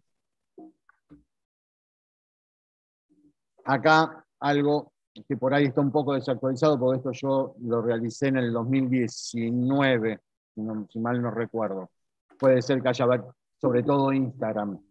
Sí, seguramente va a haber crecido ya para Exactamente. Bueno, te voy a decir una cosa, va a depender de la población, porque mucha de la población grande, que decir todavía, eh, pues arriba de 50 años, tal vez no es tan activa, digo, no es la regla, pero va a ser más activa en Facebook que en Instagram. Exactamente. Pero las cosas cambian, como pasó, por ejemplo, con TikTok, que empezó para un público adolescente. Y ha migrado hasta empresas. Exacto. Y hoy por hoy como decís vos, empresas y empresas importantes están dentro de TikTok. Y después acá algo que por ahí no lo tenemos en cuenta. Las horas al día que pasa una persona frente a medios de comunicación. No quiere decir que seas frente a una computadora, pero pasamos más del 50% del día frente a medios de comunicación.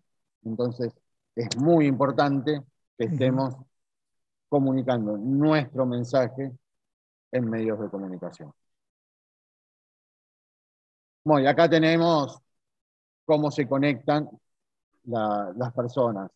Lo que te decía hoy, el smartphone hoy es lo que era el celular hace 15, 20 años atrás. Sí, que incluso nuestros sitios web deberían estar pensados específicamente considerando que el 80% de la gente que va a entrar es por medio de justamente. Pues, bueno, ahí, ahí hay un error que cometemos bastante, no tener eh, nuestras páginas web optimizadas para que se vean tanto en un ordenador como en una página, en un smartphone.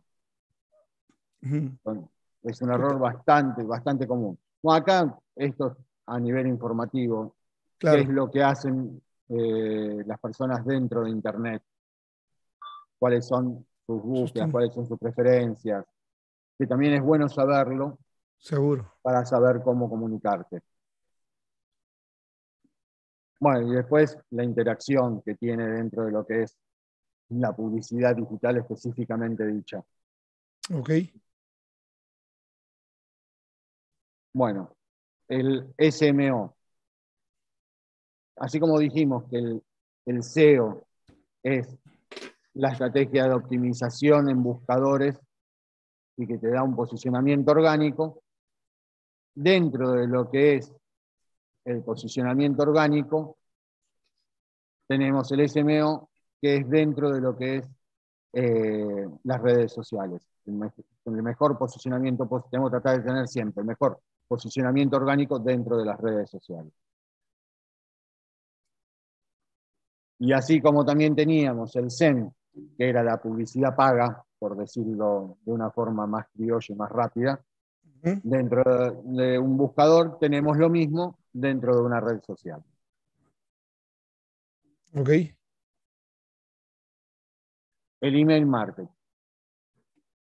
Les puedo asegurar que el email marketing, por más que uno diga que estás hablando de algo de hace 20 años atrás, sigue siendo hoy en día el mayor, la, la mayor herramienta con la que podemos contar. Sí. Viste que el 4 de octubre se cayeron todas las redes y quienes no tenían correos murieron. Exacto. Murieron. Exactamente. No tenías cómo comunicarte con tus clientes. Exactamente. Y no solamente eso, sino que tiene algo que ninguna de las otras formas las tiene. Vos si haces una campaña de email marketing, podés tener una medición de resultados eh, totalmente exacta en el momento. otra, otra forma no te lo da esa posibilidad. Y aparte tenés eh, la posibilidad de realizar algo un poco más personalizado para cada uno de tus, de tus clientes o posibles clientes. Y no tenés que...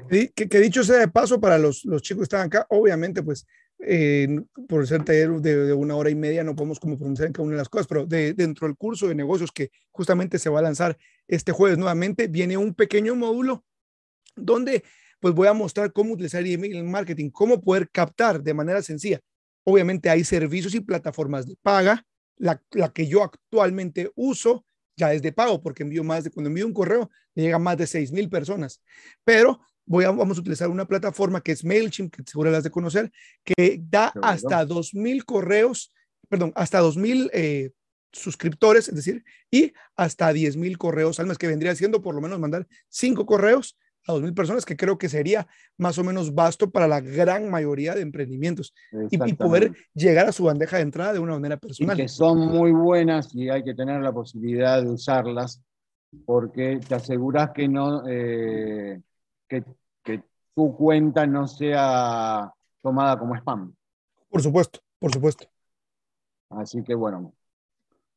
Eh, bueno, acá tenemos un poco cómo hacer el procedimiento de una estrategia, pero por ahí esto yo les diría que lo vean una vez que se bajen el archivito, porque si no, no vamos a llegar por el tiempo. Claro, claro.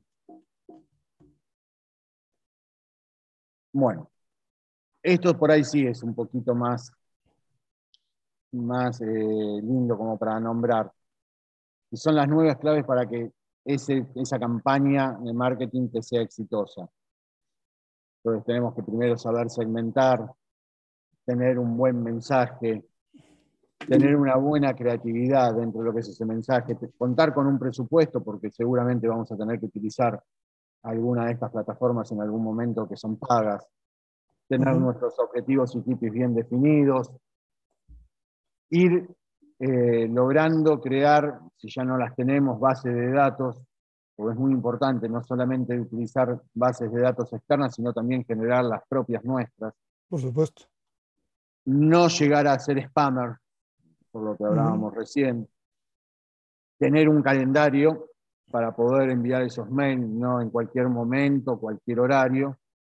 Y tener los análisis y conclusiones de esas campañas, que van a ser mucho más rápidas de lo que nosotros pensamos. Bueno, SEO ya lo dijimos un montón de veces. Posicionamiento orgánico dentro de lo que son las búsquedas eh, en Google. Es muy importante, sobre todo si nosotros no hacemos nuestras páginas web, que le digamos aquí a los desarrolladores que eh, esa página sea SEO optimizada. Bueno, acá tenemos un poquito más ampliado lo que son eh, las finalidades del SEO. Después véanlo, que es bastante interesante. Engine marketing. bueno, lo mismo que venimos hablando, pensé que iba a ser un poco más fluido, pero bueno. No, no, no. Video marketing, video marketing sí. Ese es archiclave, es decir, si estás en el detailing y no estás haciendo esto, sí, ahí sí estás en la calle. Hoy las fotos ya no. ¿Cuántas fotos tenés que poner para reemplazar un video de dos minutos? Claro. ¿Sí? Eh, hay algo que tenemos que tener muy en cuenta, que era lo que yo les había dicho antes. Eh, nuestro cerebro capta con mayor eficacia y retiene en mayor, eh, mayor medida todo lo que es audiovisual. Entonces, ¿qué mejor que un video para eso? Claro. Podemos decir que el video capta la atención y te despierta emociones.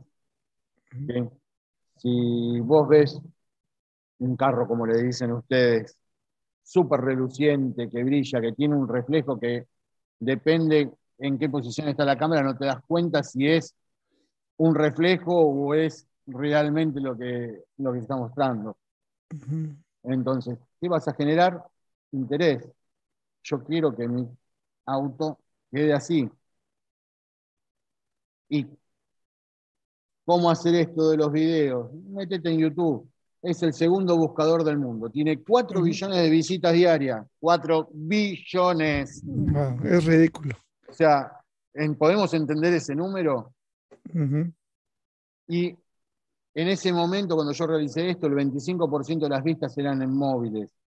Hoy esto está arriba del 50%.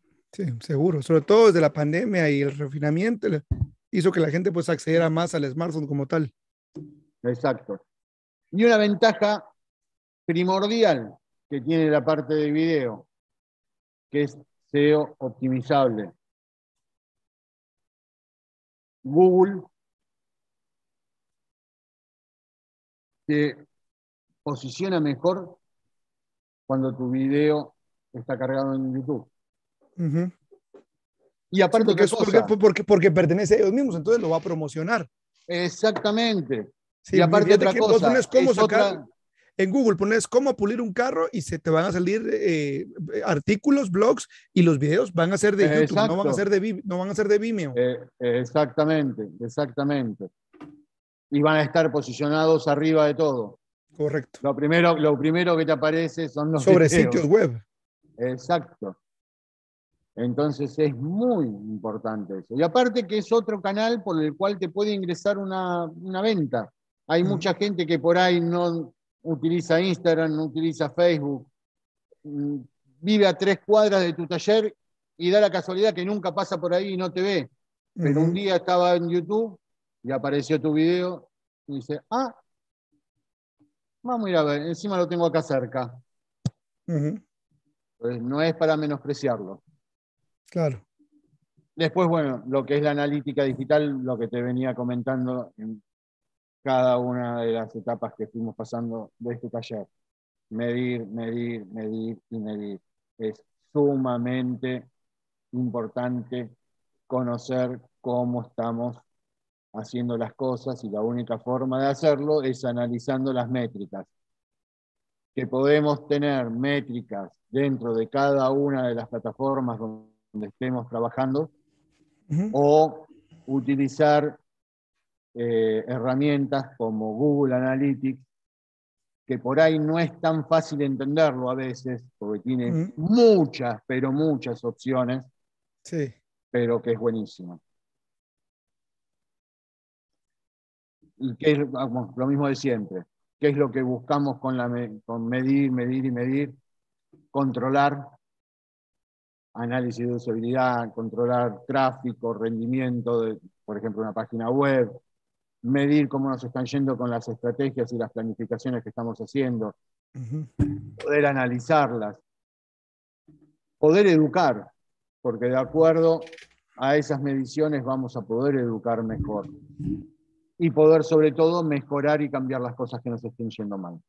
Eso es lo que le llaman optimizar, ¿no? Optimizar tiene que ser como mejorar. Es decir, algo que ya estaba es le voy a meter mano y le voy a apretar ciertas tuercas para eh, mejorarlo, ¿no? Exactamente, exactamente. Y después tenemos los indicadores, que son los hippies, lo que yo le decía, que son los, eh, las cosas que nos van a decir cómo nos está yendo en cada una de nuestras eh, estrategias por ejemplo, indicadores básicos dentro de lo que es una página web, clic, impresiones y conversiones. Los clics cada vez que cliquean, las impresiones cada vez que las abren y leen nuestro contenido y las conversiones cuando realizamos que ese prospecto haga alguna consulta con, con nosotros, nos mande un mail o incluso nos compre online. Súper. Los indicadores tienen que ser cuantitativos y cualitativos. Por ejemplo, ahí tenemos algunos de cada uno. El número, lo que es cuantitativo número de seguidores y fans, número de visitas a nuestras páginas web, números de conversiones, que son las ventas, número de leads, que son las captaciones que hacemos, o el nivel de engagement, que es la participación, mensajes, compartidas, y esas cosas. Y después los cualitativos lo que nos muestra el nivel de satisfacción de nuestros clientes, la mejora en nuestra reputación, el aumento de grado de autoridad, o sea, el, eh, mejor posicionamiento como marca que tenemos, que ya empiezan a hablar de nosotros empieza a ser una marca reconocida, y el grado que tenemos de facilidad para realizar una conversión.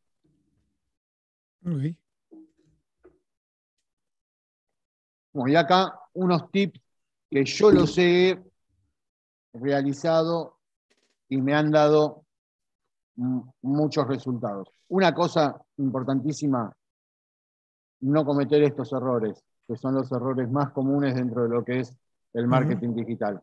Una es subestimar nuestra estrategia y planificación. No somos Coca-Cola. Eh, no somos Nike.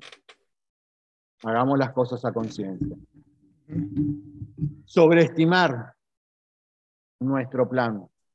Todos tenemos delirios de grandeza, todos. El que me diga que no lo tiene,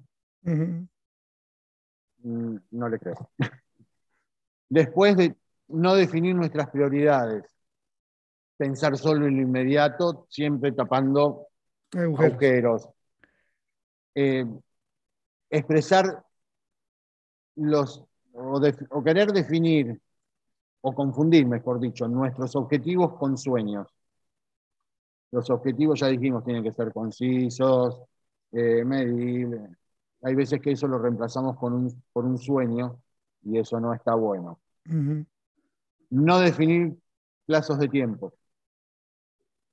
El plazo de tiempo hace que, tengas mayor eh, preocupación para poder lograr lo que tenés que hacer si vos te pones un plazo de seis meses para lograr tal cosa y estás en el mes cuarto y todavía no lo lograste, vas a poner más empeño. Ahora, si vos ese plazo, que eran seis meses, dijiste que iban a ser cinco años, ah, no importa, total, me quedan cuatro años y seis meses para lograrlo y nos relajamos. Después no establecer eh, pautas de evaluación, que es lo que estamos hablando de analizar nuestras, nuestros hippies. Eh, un problema muy grande que es subestimar o desconocer a la competencia.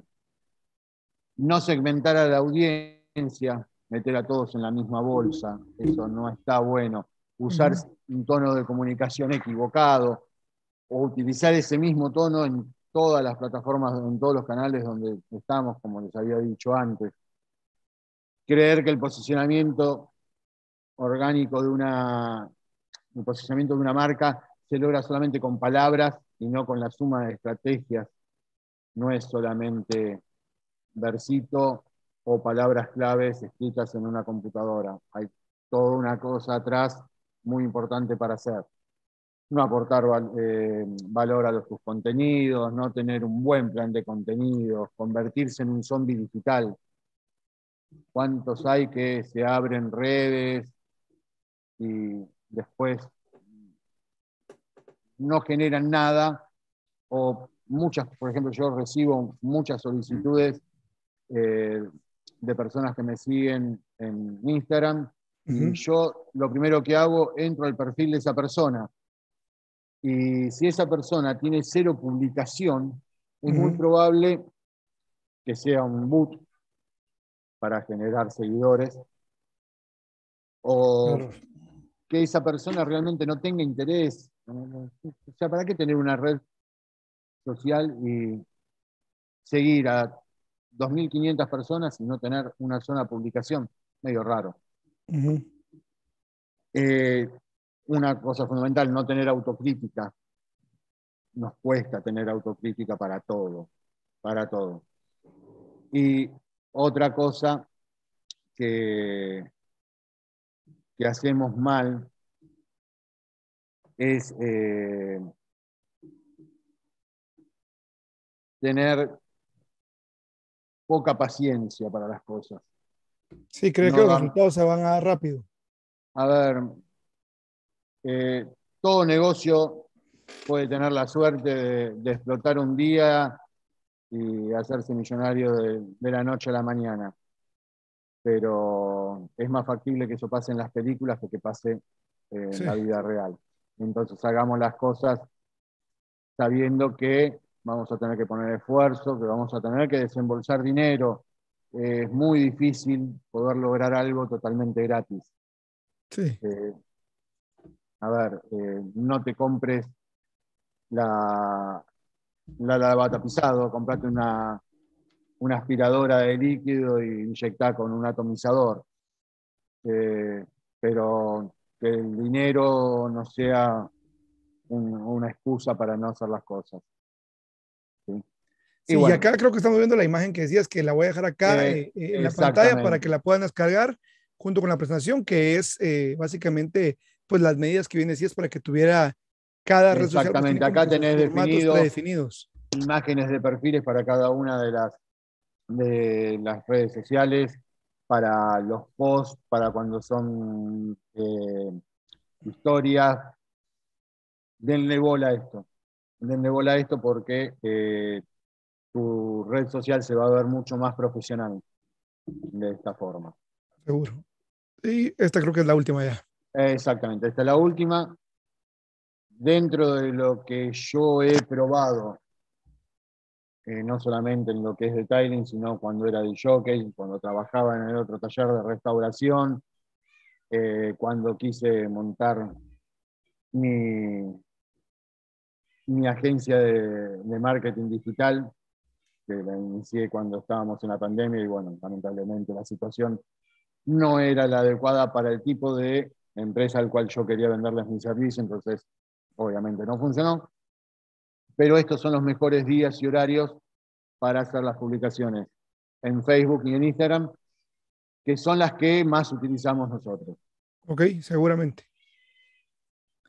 Bueno, pues ahí están chicos, ahí van a ver ustedes los, los horarios. Voy a dejar acá el enlace y pues de mi parte agradecerte Draco por esta presentación. Creo que traía bastante contenido y creo que es importante que podamos revisar, como bien decía Draco, la presentación e ir identificando eh, una red social a la vez. Puede ser que algunos tal vez se abrumen y digan, bueno, no tengo tiempo, como decía Draco, como para atacar todo, pero una a la vez, como identificar el hecho de que tu marca debe estar, tener una identidad como una persona, ¿no? Y debe tener ciertos rasgos, como decía, la, voz, el, cuando dice el tono, es la forma en la que escribes. Y eh, pues quisiera ser, te voy a dejar de compartir mi pantalla ahora acá, Draco, para que terminemos esta, este taller, agradecer a toda la gente que se quedó hasta el final y pues que puedas darnos tú ya palabras finales y alguna recomendación general o final que quisieras compartir con la gente que está hoy acá en el Zoom y obviamente pues la gente que también eh, nos ve en YouTube. Seguro, seguro. Bueno, primero quiero agradecerles a todos por haber estado. Eh, sé que en algunos lugares son horas extremas. Había un muchacho que era de España que en su momento me dijo que eran las 23.10 cuando acá eran las 6 y pico de la tarde. Así que espero que haya podido completar este taller y que le haya servido la data que les pasé. Eh, pido disculpas si fui eh, demasiado extenso y demasiado técnico en algunas cosas, pero creo que realmente son eh, importantes. importantes y tenía muchas más cosas en realidad para, para decir, pero bueno, por un tema de que sabía que contábamos con un horario acotado, eh, tuve que reducir bastante. Eh, tengan en cuenta que esto no se aprende del día de un día. Eh, yo para esto me capacité durante un año completo, todos los días, cuatro horas por día, inclusive los sábados. Y empiecen a usarlo, tomen, bájense ese archivito y utilícenlo como guía. Y no se impongan el querer hacer todos esos ejercicios que hay que hacer para poder definir toda nuestra y llegar a un plan de acción en un día, porque no lo van a poder hacer. Eh, eso te va a llevar no menos de una semana. Eh, no te mientas porque si ya es complicado y es malo mentirle a los demás, imagínate mentirte a vos mismo. Y bueno, espero que hayan aprendido algo y quedo a disposición de aquellos que quieran comunicarse conmigo. Sí, voy a, si te, te parece, también voy a poner en la transmisión, obviamente pues la gente del Zoom acá tiene tu contacto, lo voy a mandar igual por correo con el enlace y eh, en YouTube van a estar también tus redes sociales para quien alguna, al rato alguien quiere como alguna asesoría, alguna una revisión puntual, pues también se pueda comunicar contigo, ¿te parece? No hay ningún problema, estamos dispuestos a ayudar a quien necesite. Así como me ayudaron a mí en su momento, quiero hombre, enhorabuena. retribuir eso. Enhorabuena, pues muchas gracias Draco y gracias a todos. Voy a dejar acá eh, la transmisión, pero el día de mañana les voy a estar compartiendo tanto el enlace de la presentación para que lo puedan descargar y obviamente también el contacto de Draco y sus redes